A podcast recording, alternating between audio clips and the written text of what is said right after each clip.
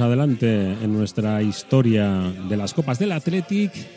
Las 24 de los rojiblancos, 24 copas, 24 historias en la sintonía de Herri y Ratia, Radio Popular.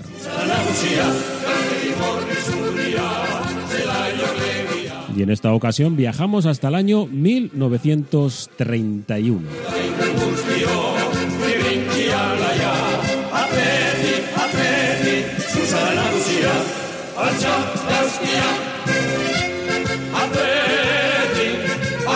La copa número 12 del Athletic, la copa en la que se transformaba su nombre, porque estamos hablando de los años de la República, año 1931, la copa del presidente de la República para los Leones.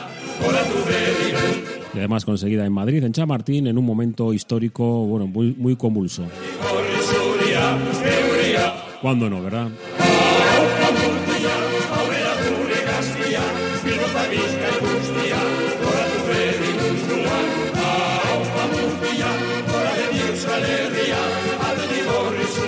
Y en la final, de la que hablaremos después, eh, porque claro, eh, el fútbol ya había variado y nuestro Atlético había ya incluso ganado la liga que se había creado pues eh, apenas el año anterior nuestro Atlético fue muy superior a sus rivales prácticamente en todos los partidos y en la final también.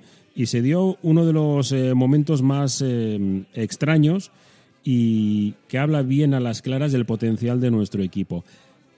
Pitos en Chamartín, porque el Atleti, después de ir venciendo tranquilamente, vio cómo se le acercaba en el marcador el rival de turno, del que hablaremos luego, del Betis del fútbol de, campanillas de ese fútbol explosivo frente a un Atleti que decidió mover la bola y que los eh, jugadores del Real Betis Balompié pues estuvieran detrás de la bola durante más de media hora y al público no le gustó. Silbidos, porque creían que el Atleti tenía que dar más espectáculo. Cosas que luego han ido evolucionando, por supuesto.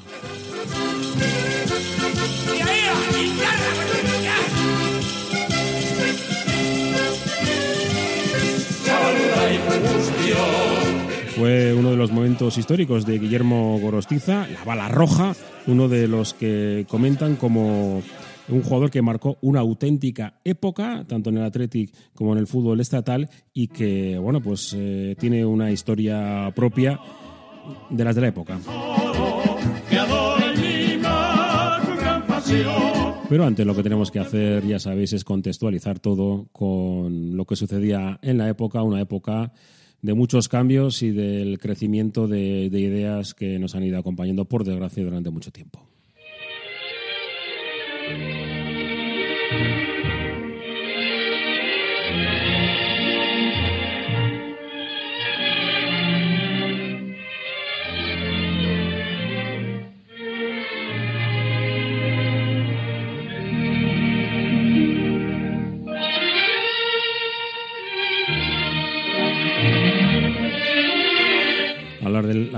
1931 es hablar de muchas cosas, pero seguramente de una de las eh, mejores películas de, de la historia. Hablamos de Luces de la Ciudad. Y que no se queda con esta banda sonora, eterna, absolutamente eterna.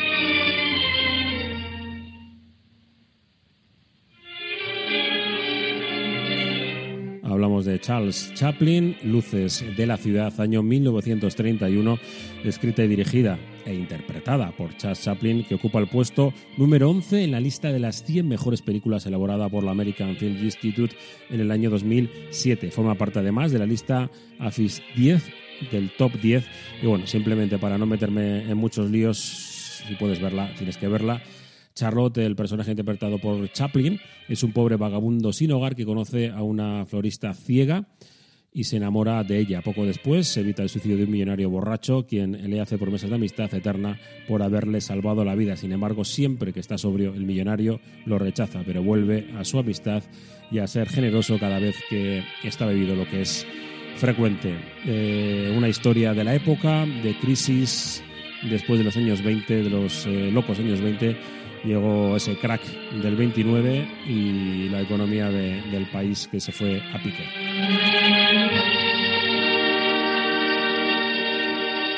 Y en el mundo del cine que nos dejaron ese año también eh, películas muy, bueno, tremendas, como Drácula de Bela Lugosi, que un mito durante casi toda su eh, trayectoria y Frankenstein también, el terror empezaba a hacerse hueco, Doctor Jekyll, Mr. Hyde, el vampiro de Düsseldorf, Little César y el western clásico de la época que fue no fue otro que Cimarrón.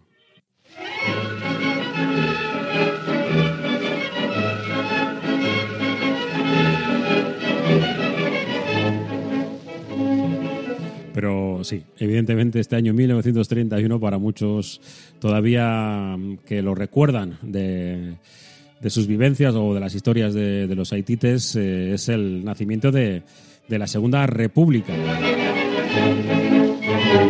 cuyo bueno pues eh, himno este himno de, riego pues eh, ha perdurado a lo largo de a lo largo de los de los tiempos a pesar de bueno pues de de que después de estos años de, democracia o de algo parecido a la democracia, porque bueno, cambiaron muchas cosas y tuvo mucha mucha amiga es los años del año 1931 hasta el alzamiento de, de los militares del 36 eh, pasaron muchas cosas, pero nos centramos en lo que fue el arranque de, del año 1939, donde se proclamó la Segunda República el 14 de abril de 1931, fecha de su proclamación e institución de la monarquía de Alfonso XIII y el 1 de abril del 39 pues fue el momento en el que bueno pues al finalizar la guerra civil se dio paso a la dictadura fascista de Francisco Franco. Tras el periodo del gobierno provisional, eh, abril y diciembre del 31, durante el cual se aprobó la Constitución del 31 y se iniciaron las primeras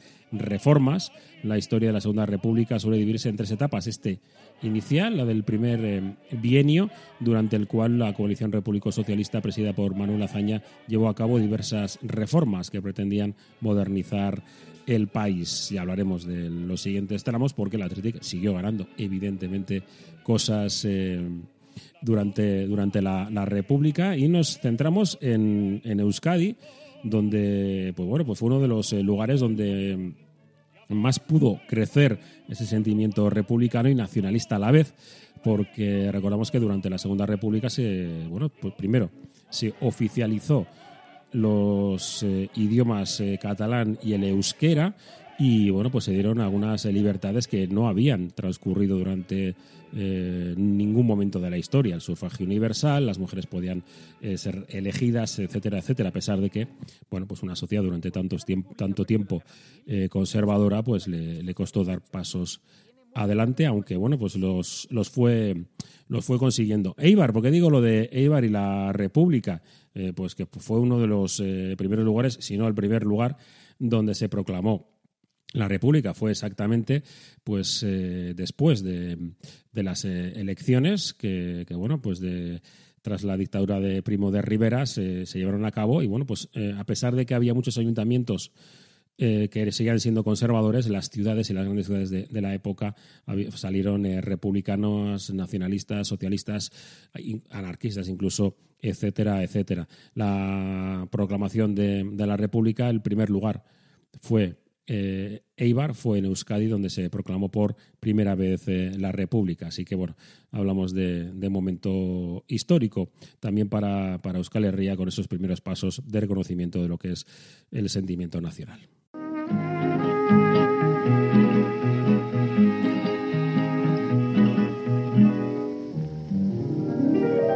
Bueno, ¿qué más cosas pasaron este año 1931?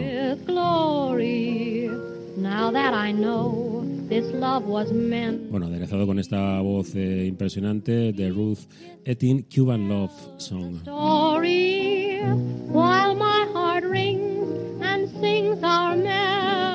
Bueno, el 20 de febrero del 31 en Perú estalla una insurrección que tras eh, una cruenta lucha logrará sus propósitos el 2 de marzo al conseguir la dimisión del presidente del gobierno provisional, Sánchez del Cerro. En Estados Unidos, con 381 metros de altura y 102 plantas de lujo, se inaugura en la Quinta Avenida de Nueva York el Empire State Building. Hasta el año 1972, el Empire State fue el edificio más alto del mundo. El 27 de mayo, el físico suizo Auguste Picat y su colega Paul Kipfer se convierten en los primeros hombres que alcanzan la estratosfera tras despegar en un enorme globo de hidrógeno de la localidad alemana de Augsburg y elevarse hasta los 15.787 metros. Su aventura termina con un suave aterrizaje en un glaciar del Alto Tirol, en Austria. Una cabina hermética diseñada por el mismo Picard les permitió sobrevivir a la baja densidad del aire y al intenso frío que reinaba a esas alturas. Estamos hablando de que estaban entre menos 55 y menos 60. Bueno, alcanzaron la altura de 16.940 metros, ni más ni menos, hablo del año 31. En China, las aguas del río Yangtze, el más largo de Asia, con una longitud aproximada de 6.300 eh, kilómetros y el tercero más largo del mundo, tras el Nilo y el Amazonas, inunda la mayor parte de la región de Guan, eh, provocando la muerte directa de 145.000 personas. La tragedia no acaba aquí. Casi tres millones más morirán en los próximos meses a causa del hambre y enfermedades infecciosas como el cólera. Y para más INRI, los chinos no acababan de levantarse de una para entrar en otra el 18 de septiembre con el pretexto de una explosión, explosión en la línea férrea. Japón invade Manchuria, zona rica en minerales y abundantes materias primas, declarándola en febrero del 32 como nación independiente con el nombre de Manchukuo y estableciendo un régimen títere para que sea gobernada conforme a los intereses imperialistas del Japón.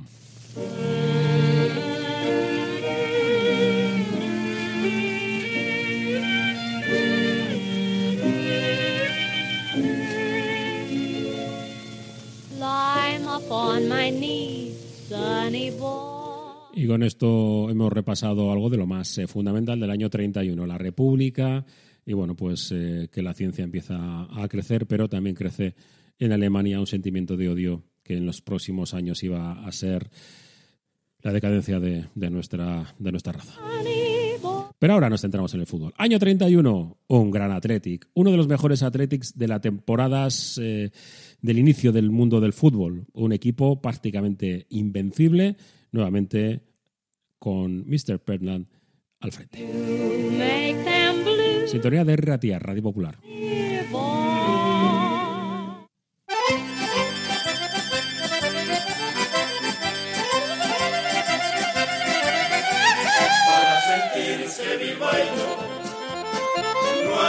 Qué ser de Bilbao. Se puede ser de Tarifa, e Parral o cualquier lado. Seguimos y ahora sí, nos centramos en la Copa del 31, la Copa número 12 de los Leones. Que como todas fueron, bueno, pues cada una con su perfil y en este caso pues fue la de un super equipo. Seguramente hablan eh, los de la época, el mejor equipo de la historia hasta ese momento. Entre otras cosas por su mítica primera delantera histórica, ya sabéis que es la primera que se decía de carrerilla, La Fuente, Iraragorri, Bata, Chile, Segundo y Gorostiza.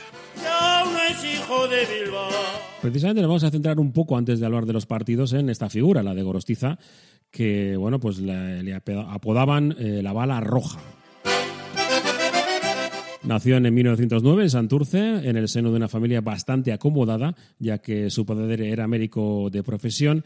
No le acababan de gustar los estudios, sus padres lo enviaron a un internado en Miranda de Ebro a estudiar bachillerato, no era buen estudiante, lo que quería era disfrutar de la vida y bueno, pues eh, lo enviaron a, trabajar a la factoría naval de, de Sestao, donde aprendió el oficio de tornero. Su primer club de fútbol fue el Chavarri de Sestao, donde coincidió ya con el que sería su futuro compañero en el Athletic, el portero Gregorio Blasco. De ahí pasó al eh, Zugazarte de Guecho, donde empezó a jugar en el puesto de extremo izquierdo. El Arena se le fichó por 30 duros de plata y Gorostiza llegó a jugar 10 partidos con los areneros. Sin embargo, enfrentado a la directiva de la Arena, se declaró en rebeldía, abandonó Vizcaya y el Arenas y se escapó a Argentina, residiendo durante algún tiempo en casa de un pariente suyo en Buenos Aires. Después, eh, para hablar más de, este peculiar personaje, volvió para cumplir el servicio militar, siendo destinado como marino a Ferrol, donde sus cualidades como futbolista no pasaron desapercibidas y el Racing Club de, Ferrol, con el que jugó durante el tiempo que duró su mili, eh, bueno, pues se fue hasta conseguir el campeonato de Galicia, ganando todos los partidos y debutó en categoría nacional. Bueno, a partir de ese momento fue bien conocido y, claro, pues eh, sabiendo que era vizcaíno, el Racing venció al Alavés en la Copa del 28-29 y él marcó el segundo tanto. El Racing cayó ante el Atlético en octavos de final y ya estaba marcado que Gorostiza tenía que estar entre nosotros.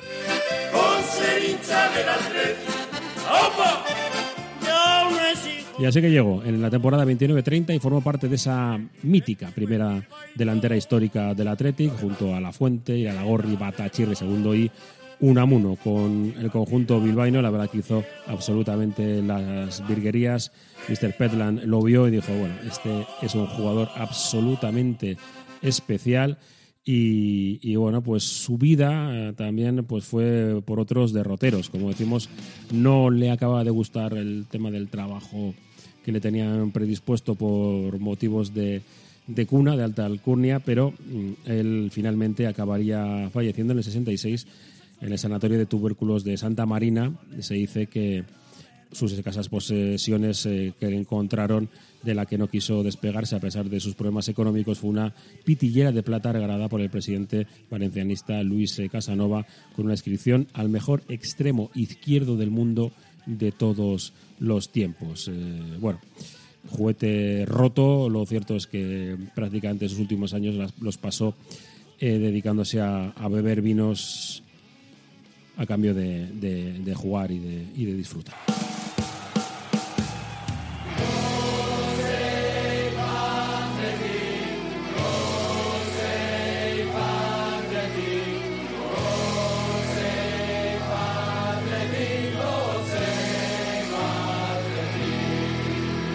Y ahora sí, hablamos de la Copa del Presidente de la República de Fútbol 1931, que fue el vigésimo novena edición en el palmarés del Campeonato de España de este deporte. Bueno, así es como se denominó. La dedicación, bueno, entre comillas, de Alfonso XIII el 14 de abril, dos días después del comienzo de la competición, y la proclamación de la Segunda República hizo que su nombre fuera cambiado a Copa de España, retirando cualquier referencia a la monarquía. Del mismo modo, los clubes que contenían la palabra real en su denominación fue suprimida. Incluso la Real Sociedad de Fútbol de San Sebastián pasó a llamarse Donostia Fútbol Club.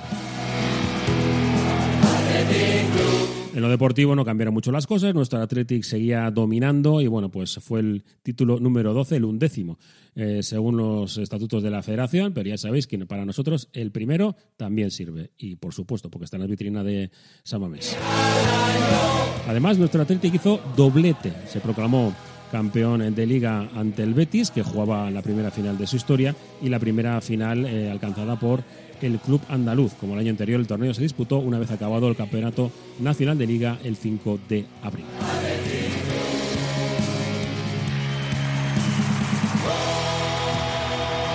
Vamos con los títulos, torneos y demás eh, que llevaron a clasificarse para disputar esta copa. En la Copa Cataluña, el Fútbol Club Barcelona, en el Madrid Fútbol Club Campeonato Regional Centro, en el Campeonato de Guipúzcoa el Unión Club de Irún, en el Campeonato de Vizcaya el Athletic, el Campeonato de Galicia el Deportivo de, La Coruña, en el de Asturias el Sporting de Gijón, el Racing de Santander en Cantabria, el Sevilla en Andalucía, el Iberia en Aragón, el Valencia en el Campeonato de Valencia, Murcia en Murcia y en Castilla y León fue el Valladolid Deportivo. Además, entraron también el Athletic eh, de Palma y el Don Benito en Extremadura y de Baleares. En los Canarios no se presentó ninguno.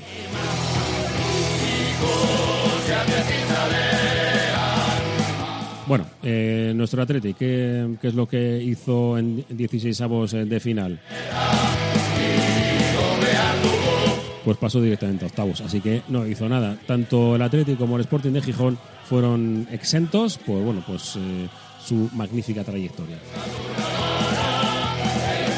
Y nos tocó enfrentarnos en cuartos de final al Real Unión de Irún. En ese momento el Unión de Irún.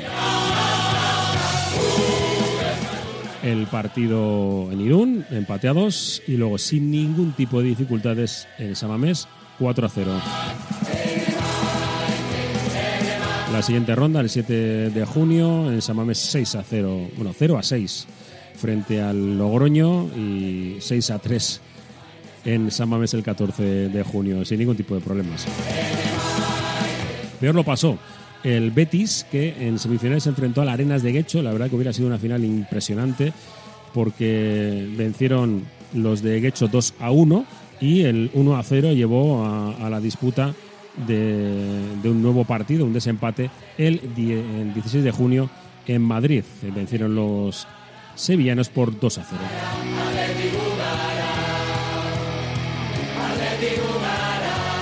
Y en la final, pues eh, sin mucha historia, eh, se disputó entre el Athletic y el Betis a partido único en el estadio de Chamartín de Madrid el 21 de junio del 31. El partido acabó con 3 a 1 al final del tiempo reglamentario, por lo que se proclamó el campeón nuestro Athletic, que muy pronto eh, marcó el primer bacalao el Athletic. Garizurieta, el primero, empató Sanz a 1, pero rápidamente Bata y Chirre segundo pusieron el 3 a 1. Y lo que os comentaba en el arranque de este resumen. Los últimos 20 minutos, el Athletic de, Fred eh, Pendland decidió que, no se jugaba más. Balones laterales y a perder tiempo. Algo que hizo que el público se, bueno, se enfadó, se enfadó mucho. El equipo, Blasco en la portería, con Castellanos y Careaga en defensa. Gary Zurieta con eh, Muguerza y Roberto en el centro del terreno de juego. Y en la delantera, Felipe Iraragorri, Bata, Chirre segundo y Gorostiza, que sale de carrerilla.